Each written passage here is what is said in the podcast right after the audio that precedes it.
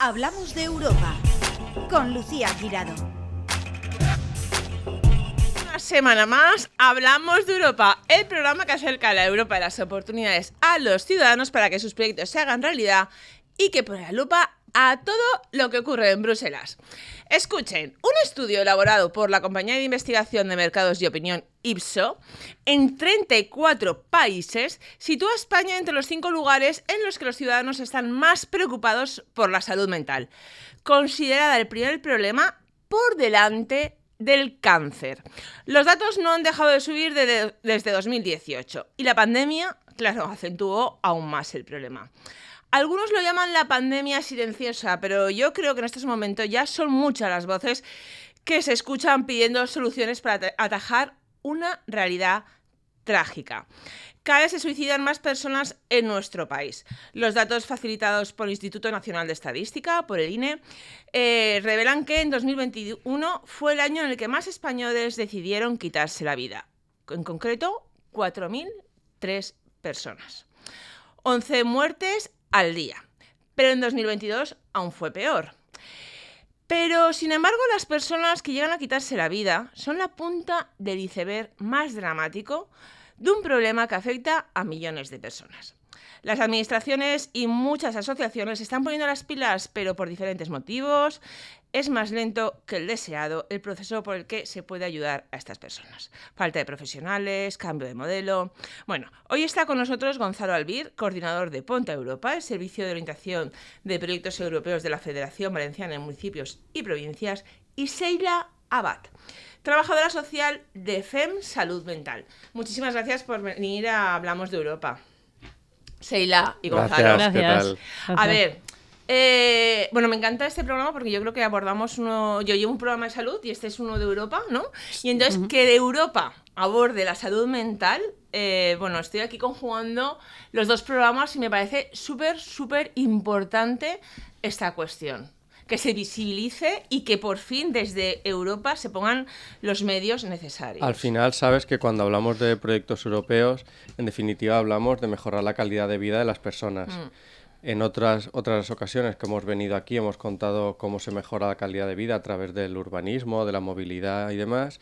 Y ahora tenemos un proyecto en el que trabajamos con asociaciones, en este caso, de Viena y de Berlín, para eh, precisamente eh, promover la integración de personas con diferentes tipos de discapacidad y en el último viaje del proyecto Access que hicimos a Berlín nos acompañó Seila precisamente para explicarnos lo que ellos hacen desde FEM Salud y para que pudiese, digamos, eh, aprender también lo que están haciendo las otras asociaciones con las personas que trabajan. Seila, ¿qué, qué hacéis en FENSalud, en, en, Valencia? ¿no? Ya solo por el nombre, FENSalud. FENSalud Mental. FENSalud Mental, ¿qué hacéis? Nosotros somos una asociación que trabajamos con familiares y con personas de, con problemas de salud mental. ¿Vale? Eh, acompañamos, eh, hacemos acompañamiento integral a las personas con problemas de salud mental eh, trabajamos también la autonomía personal, ¿vale? Y trabajamos con las diferentes consellerías, ¿vale? Que nos, subvencionan, nos subvencionan proyectos y a través de, estos proyectos eh, podemos realizar actividades con ellos para una mejor calidad de vida. Vale, ¿cuáles son actualmente, y no sé si has visto una evolución así significativa, cuáles son los problemas en 2023 de salud mental que más están, eh, que más preocupan o que más han incrementado. No sé, hay determinadas enfermedades, hay, no sé, depresiones, fobias, mm, cosas que a lo mejor sí que se tenían, no estaban latentes, sí que ahora han surgido. Pues las depresiones mayores, sobre todo, eh, son cada vez... ¿Depresiones mayores a qué se le llama? O sea, hay varios niveles, me imagino, ¿no? Sí, a las más graves. Vale. Vale, luego también los trastornos bipolares, ¿vale? Cada vez estamos viendo que hay cada vez más personas con trastorno bipolar y que eso incluso decían que podía ser genético y qué pasa que a lo mejor sí, a ver, está, florando, está florando ahora por, por... Han habido varios estudios y se, se, está investigando, pero todavía queda mucho camino por, por recorrer. Para saberse, ¿no? Pero, pero un trastorno bipolar Quizá porque se está viendo ahora más, por todo lo que acarreamos. Por... Sí, por todo lo que está, lo que está pasando y sobre todo eh, por lo del COVID también ha tenido mucho que ver.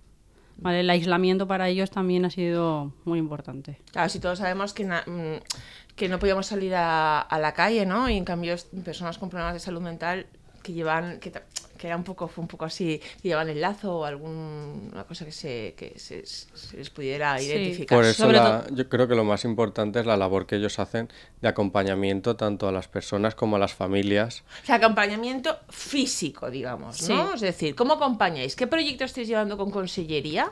¿Vale? Que es cierto que Consellería ahora en salud mental, eh, bueno, está poniendo muchísimo hincapié, pero es verdad que mu- muchas veces nos preguntamos, eh, si sabemos todos el problema dónde está, por decirlo de alguna forma, porque por ejemplo, el cáncer, pues sabemos que se tiene que dar dinero para investigación, pero que ya no es una cuestión de, digamos, de más profesionales, que está claro que si hay más profesionales, muchísimo mejor, no más oncólogos. Pero muchas veces el problema de salud mental es de profesionales, es que te dicen, es que no hay. Es que muchas veces no hay profesionales, ¿no? Me di- Me dicen a mí Sí. consellería. Puede Eh, ser que sea eh, es ese uno de los problemas y también el, el- el cambio a lo mejor de modelo, que no hemos estado acostumbrados a de repente, ¿no? Tanta gente. Sí, sobre todo hay mucha, a ver, eh, mucha lista de espera para que te vea el psicólogo. Tienes que hay mu- tres meses, por, lo- por ejemplo. Entonces estas personas necesitan atención específica, individualizada y en, y en periodos de tiempo muy cortos, que ahora mismo eh, no los tienen. Vale. Y vosotros, por ejemplo, ¿y, y- y qué hacéis? ¿Qué, qué- qué proyectos eh, tenéis? ¿Y están subvencionados por Europa? ¿Se llega a algún tipo de acuerdo? ¿Qué proyectos hacéis? Eh, vale, hacemos varios proyectos eh, de Consellería de Sanidad. ¿Mm? Tenemos dos, uno es de inclusión comunitaria, ¿vale? Y el otro es de ayuda mutua, ¿vale? Que está más enfocado a lo, a lo psicológico. Sobre todo hace- ha- hacemos atención psicosocial. y eso, vale. que- que- para la gente que a lo mejor no, no, ¿No nos conoce? no nos conoce, ¿qué es Eh, atención psicosocial? Vale, pues eh, la psicóloga hace actividades con ellos de psicoeducación, también eh, realizamos actividades individualizadas con cada persona en el que explica, o sea, en el que... Ella puede eh, decir cómo se encuentra. Claro, exacto. Y bueno, luego mi- mi- la parte que yo trabajo, ¿vale? Es de trabajadora social. Y yo lo que hago es eh, informarles, asesorarles sobre los recursos eh, que existen, porque muchas veces eh, desconocen los recursos, no saben a qué es lo que pueden acceder. Y, bueno, también hacemos proyectos de inserción sociolaboral en el que pues acompañamos en todo el proceso a esa persona y, en el seguimiento es- si eh, llega a poder encontrar un empleo.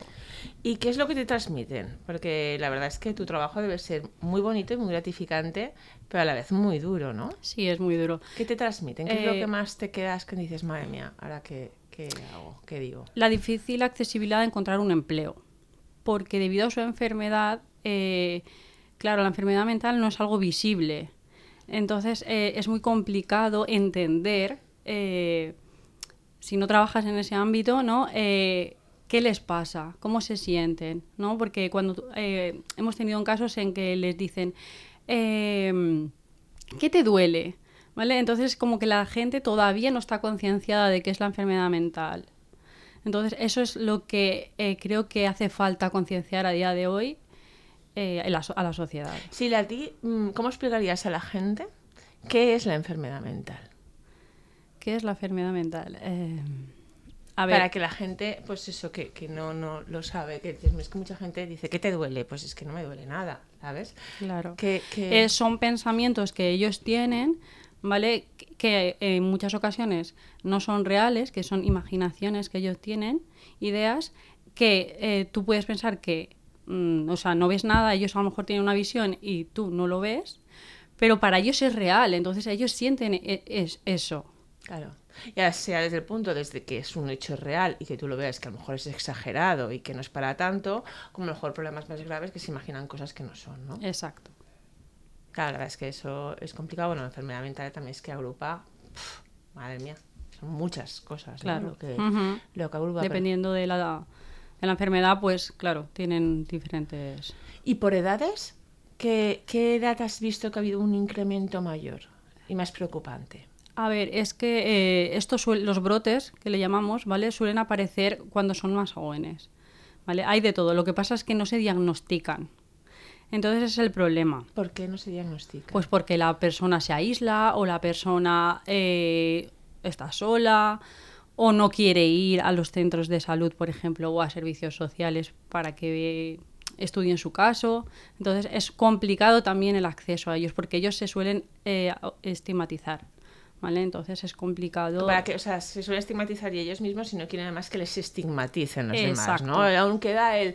Hoy en día que lo vemos mucha gente como normal y al psicólogo y al psiquiatra, ellos aún lo ven como, ¿no? Que, que, que, que le da vergüenza, ¿no? En realidad es eh, una de la labor que creo que tenemos que hacer como institución en nuestro caso es normalizar la enfermedad mental como cualquier otra enfermedad, partiendo de la base de que en algún momento de nuestra vida todos nosotros vamos a ser discapacitados, bien sea a través de una enfermedad mental u otro tipo de enfermedad discapacitante, y no pensar al revés, es decir, el modelo actual es yo estoy bien y el resto tiene alguna enfermedad. No, hay que cambiar el modelo, es todos en algún momento vamos a dejar de estar bien o a, a 100% y vamos a tener una enfermedad, bien sea de salud mental u otro tipo de enfermedad discapacitante.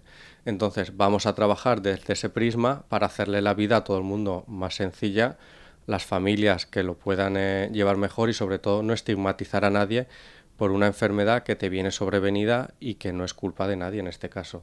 Tienes una enfermedad, pues oye, lo que tenemos que tratar, creo yo, como sociedad es acompañar a esa persona y a la familia para que tengan la mayor calidad de vida posible y en la medida de, de lo posible también, dependiendo de los casos, porque no siempre se puede ni, ni es sencillo tampoco, integrarlas en el mercado laboral para que puedan eh, tener una autonomía sobre todo económica y una trayectoria vital que le permita a estas personas dentro de, sus posibilidades, pues hacer una vida totalmente normal dentro de las normalidades que entendemos.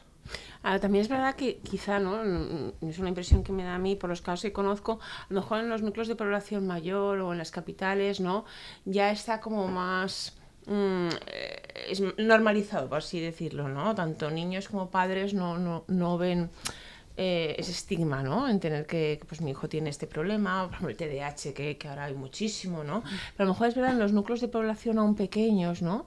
Eso sí que, y que además que todo el mundo se conoce, a mí me dicen, no, es que mi, mi hija no, no quiere ir al psicólogo porque sus amiguitas no quieren que se enteren. ¿Aún pasa eso? A ver, yo pienso que todavía, como he comentado antes, eh, queda mucho camino y yo creo que sería importante que desde la educación desde que son bien pequeños, eh, tratar sobre todo estos temas. Y luego has dicho que, que, hay muchas personas que desconocen los recursos que tienen a su disposición. ¿Qué recursos son, son esos que, que muchas desconocemos? Además, muchos de ellos gratuitos. Exacto. Eh, pues son recursos de dependencia, sobre todo, ¿vale? Que son pues, los crises, los CEMS. Eso, ¿vale? a ver, ¿qué son? Los no, crisis... digas, no digas siglas, explícalo. Vale. Los crises son centros de rehabilitación de integración social, ¿vale? En el que pues tienen unos horarios de 9 a 5 normalmente y los que hacen actividades para su autonomía personal. ¿Vale? Luego los CEMS son centros específicos de, enf de enfermos mentales, que se les llama todavía así, mm. eh, en los que conviven esas personas allí, ellos viven ahí, ¿vale? Luego están las asociaciones que ¿Viven día y noche? O sea, viven. Sí, sí, viven, viven vale. allí. Vale. vale. Luego también están las asociaciones que hacen actividades diarias también para la autonomía personal, de inserción laboral, como nosotros en, nuestro, en este caso. Eh, luego, a ver qué más recursos hay. Viviendas tuteladas, ¿vale? Que, que, son también, hay tuteladas y supervisadas, en las que ellos también pueden acceder. Y luego también, pues, eh, dentro de los eh, centros sociosanitarios, sanitarios en este caso, eh, también hacen actividades en algunos, al menos en el nuestro en Burjasot, eh, hacen actividades con ellos también algunos días. Y a ver, y para todos estos servicios, algunos dependerán, no sé si directamente del ayuntamiento, otros de consellería, ¿qué tiene que hacer la gente? Alguien que nos esté escuchando, ¿vale? ¿Qué tiene que hacer la gente? Decir, vale, yo tengo un hijo en estas condiciones, pequeño, o yo creo que, que lo necesitaría, ¿vale? De, para todas las edades. ¿Qué tiene que hacer esa persona? Y que a lo mejor no tiene recursos, porque uno de los problemas de la salud mental es que dices, vale, yo sé que tengo que ir al psicólogo, pues que un psicólogo me cuesta cada visita 50, 60 euros, ¿no? Y yo no tengo 50, 60 euros para gastarme en una hora, ¿vale? Porque hay familias que sí, pero otras muchas que no. Entonces, ¿qué tienen que hacer esas personas? Pues ¿Dónde se tienen que dirigir? Estas personas se tienen que dirigir, o bien se pueden dirigir al centro de salud más cercano a su domicilio, o al ayuntamiento. ¿Vale? Pedir cita con la trabajadora social y eh, explicarle el caso y entonces pues ellos le derivarán o le explicarán los recursos que hay y ellos podrán acceder a ellos. Yo además de eso recomendaría porque las administraciones públicas eh, realizan una gran labor y, y la están haciendo mm, a día cierto. de hoy. Estamos hablando tanto en este caso de ayuntamientos como el sistema sanitario de salud, pero además de eso hay una red de sociedad civil que la forman precisamente las asociaciones que además acompañan.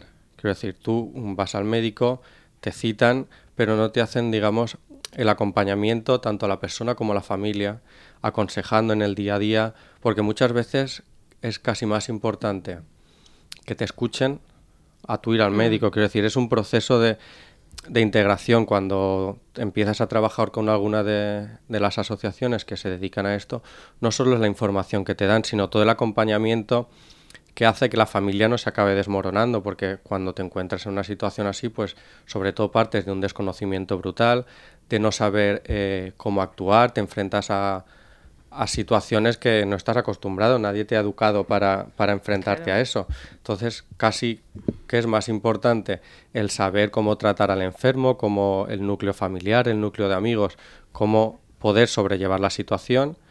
Y ahí hacen una labor muy importante las, las asociaciones para explicarte eh, lo que te va a suceder en el día a día y te dan las herramientas para que tú lo puedas ir aplicando las, asociaciones como vosotros, la verdad es que acompañan, pues verdad, a lo mejor ir el psicólogo, el psiquiatra, es un momento puntual, pero bueno, que estéis con esa persona. Y también para los padres, porque dicen, no, no, claro, no les han enseñado.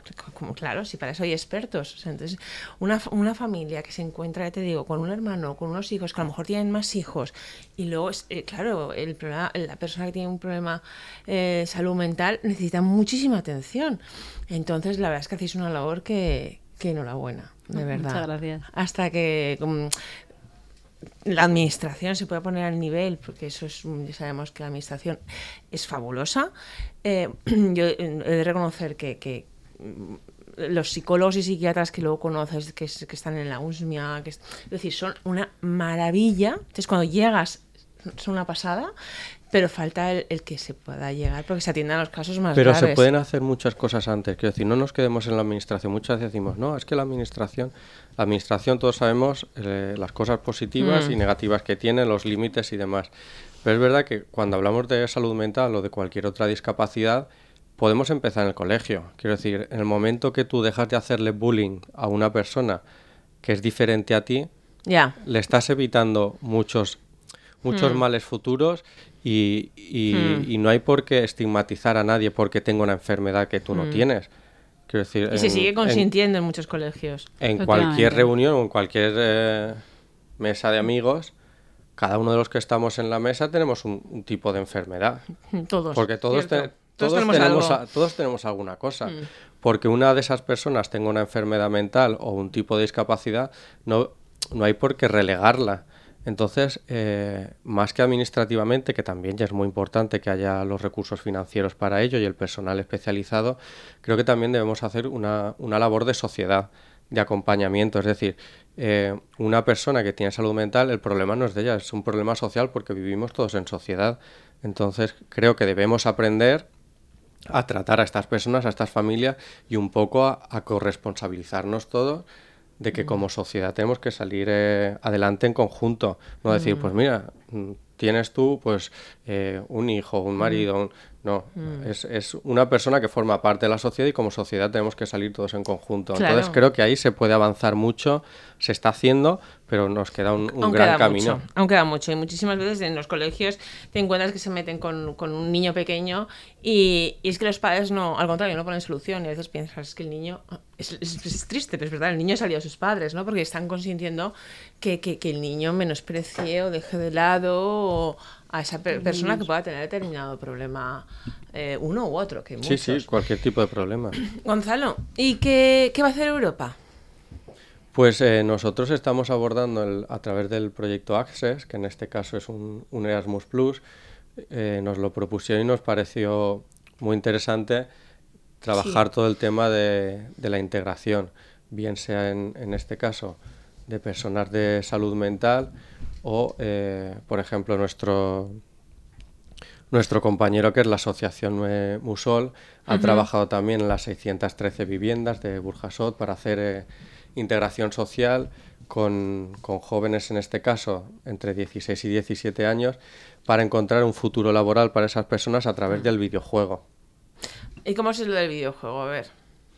Pues ahí lo que se ha buscado es, eh, normalmente estamos hablando de, en este barrio, de un perfil que abandona rápido los estudios y eh, se pensó que sería bueno a través de los videojuegos, que es una, digamos, una herramienta que a ellos eh, les suele gustar en estas edades, intentar darle clase de programación de videojuegos para que a través de esas herramientas eh, estas personas se sintiesen atraídas a, obtener una formación y a través de esa formación luego pudiesen acceder al mercado laboral. Bueno, que sí, que los programadores además ahora se los rifan. Exacto. No, hay, hay paro cero. Muchas veces eh, tenemos una, una, educación muy institucionalizada y reglada y depende de las condiciones socioeconómicas y de tu familia y del barrio mm. donde te has criado, pues igual no es la el mejor tipo de educación. Entonces, pues hay que plantear otros, otros programas educativos para atraer a esas personas, porque todas las personas en, su interior tienen valía, lo único mm, que tenemos, encontrarlo. tenemos que encontrar eh, el potencial que tienen esas personas, que sin duda lo tienen, todo el mundo tiene habilidades especiales para algo, lo, el problema es que muchas veces no tenemos el tiempo suficiente para dedicarle a esas personas y conseguir que hagan aquello que les gusta. Entonces, este, en este caso, con el proyecto Access, tratamos de poner un granito de arena en, este mundo, pero obviamente todos los pasos creo que son, que y son buenos. El proyecto Access es, está financiado por Bruselas y son varios socios, ¿no? Es un Erasmus Plus, sí, en este caso eh, tenemos eh, socios alemanes y austriacos. Eh, los socios alemanes, Seila lo vio allí en, en Berlín, trabajan con, con, personas con discapacidad también y trabajan en su integración laboral. Y en el caso de los, de los socios austriacos, eh, trabajan, eh, me gustó mucho, trabajan eh, temas educativos medioambientales a través de ah, herramientas como el móvil para personas con, en este caso, con otros tipos de, discapacidades, para enseñarles pues que es todo aquello del cambio climático, a reciclar, todo lo que tiene que ver con el, con el medio ambiente. ¿Y es, creéis o se van a implantar, se va a replicar esto en España? Yo creo que sí, porque al final, eh, después de este trabajo, haremos un, un libro blanco de todas las experiencias que hemos tenido nosotros para que se pueda utilizar como buena práctica tanto en otras asociaciones como, como en otros ayuntamientos que les pueda servir también. Hemos visto los, los, los datos ¿no? del principio, ¿no? pero, pero vosotros que, que, que estáis en, digamos, a pie de, a pie de obra, ¿no? Y que habéis viajado a Berlín, a Austria y que, bueno, tenéis el conocimiento pues, por los proyectos que habéis hecho, ¿no? De la situación en el resto de Europa. ¿Cómo está España comparado con el resto de la Unión Europea en temas de salud mental? Estamos, o sea, digamos, es un problema generalizado, más o menos todos estamos igual, hay algunos lugares más acentuados que otros. A ver, eh, yo lo que pienso es que, por ejemplo, algo que me llamó mucho la atención fue que ellos, tanto en Austria como en Alemania, eh, a estas personas, por ejemplo, en la educación, a los dos niños, eh, directamente los meten en centros especiales. Mm. Sí. Pero, mm, ¿exactamente a qué niños? ¿Con qué enfermedades? ¿Los más graves? Los más en este caso, eran personas con discapacidad intelectual. Mm. ¿Vale? Entonces los meten directamente y aquí en España la diferencia que yo veo es que además de estos centros especiales que nosotros contamos con ellos, también están en los centros ordinarios, ¿vale? Y cuentan con una figura de apoyo estos niños. Lo que, lo que chocaba en el, en el, en el proyecto, que digamos que había dos visiones. Una más de centro europea, que es el modelo, digamos, eh, alemán y austriaco, en el que los socios nos dicen que como, como en este caso mencionaba Seila, que ellos a partir de que detectan una enfermedad de salud mental o una posible discapacidad, directamente segregan. Entonces, en el sistema educativo, eh, desde muy jóvenes ya los segregan. ¿vale? los, apartan, los segregan es, un apoyo. Los, quitan del, del, colegio ordinario al que hemos ido todos y los ponen en un colegio especial para ellos. Con lo cual eh, ya estás empezando a estigmatizarlos. Y además luego tienen el mercado laboral dos tipos de mercado laboral. Uno para el que ellos consideran personas que son normales mm. y otro para personas con discapacidad. Con lo cual sigue habiendo una doble estigmatización. Claro, tienen trabajo y tienen educación asegurada y personalizada, pero claro, aquí, aquí es lo que se huye, porque antiguamente era más... Y frente a eso tenemos el modelo más español, o incluso los italianos coincide también, en el que tú tratas de integrar desde el colegio, es decir, no sacar eh, a los niños para que tengan un apoyo externo, sino que los niños reciban la misma educación y socialización que, todos. Lo único que tú a, los centros ordinarios traes los especialistas que ellos necesitan en ese momento. A mí en este caso me gusta más el nuestro modelo. ¿eh? Ellos... Eh, Todo y que, pero creo que... Las, las asociaciones precisamente eh, decían que hacen presión social en sus países para eh, acercarse al modelo mediterráneo, que es mucho más integrador. Nos queda mucho por hacer, pero sí es verdad que la visión, como, mm. como pudiste comprobar, Saila, es totalmente distinta. Allí es como, una losa mucho muy pesada. Imagínate para la persona y para la familia que tú a lo mejor desde los cuatro o cinco añitos que, te detecten una enfermedad estés ya apartada de la sociedad. Y además que diferentes grados, claro, entonces... Claro. Y discapacidades. dependiendo de la discapacidad también. Y ahí los agrupan a todos en una misma. Uf. Mira, oye, otra cosa más que no tenemos, eh, al contrario, ¿no? Nos tenemos que sentir orgullosos de, vivir aquí y no que muchas veces siempre miramos a los países nórdicos, claro, Por, eso es importante también, como el, caso de Seila, que las personas que, que trabajan, en este caso ella es em, Mm. trabajadora social, que pueda ver lo que se hace en, en otras asociaciones que mm, trabajan como ella en el resto de Europa para aprender las, las cosas que podemos eh, aprender nosotros de allí y evitar aquellos errores que, que no les sirven a las personas con las que estamos trabajando. Exacto. Y que también ellos aprendan de nosotros, porque en Europa esto, está globalizado. Y oye, pues oye, antes de despedirnos, y bueno, sí que te quiero darle enhorabuena a ti, Gonzalo, como siempre, y a ti, Sheila, en concreto, especialmente por la labor que haces. Y ya no nos despedimos, pero me gustaría, por supuesto, volver a hablar de este tema, porque creo que, que, que, que me contéis la evolución del proyecto. Y alguna forma, un mensaje, alguna conclusión que queráis decir, mandar a los eh, oyentes? Yo agradecer sin duda la labor que está haciendo FEM Salud Mental, al igual que lo hacen otras muchas eh, asociaciones en tanto en la comunidad y, y en España. Y sí que me despediría diciendo que esto es una labor de todos, que todos tenemos que poner nuestro granito de arena para que todas las personas no distingamos entre personas normales con discapacidad o problemas de mm. salud mental, porque todos a lo largo de nuestra vida vamos a tener alguna discapacidad, seguramente también suframos algún episodio de salud mental, con lo cual asumamos que eso es lo normal mm. y partiendo de ahí creo que podremos mejorar la, vida y la sociedad. Yo por mi parte quería dar también las gracias eh, porque creo que es importante eh, que se visibilice y esto es un medio para que se visibilice la salud mental y poder seguir ayudando mm. a estas personas en su trayectoria para que puedan mejorar en su autonomía personal. Mm, pues muchas gracias. Y lo importante aquí es tener empatía. Yo siempre lo digo. Siempre, siempre, en cualquier situación hay que tratar a los demás como nos gustaría que nos trataran a nosotros ahora o en cualquier momento de nuestra vida. Entonces, pues yo creo que comportándonos así... Ahí está la clave. Llegaremos.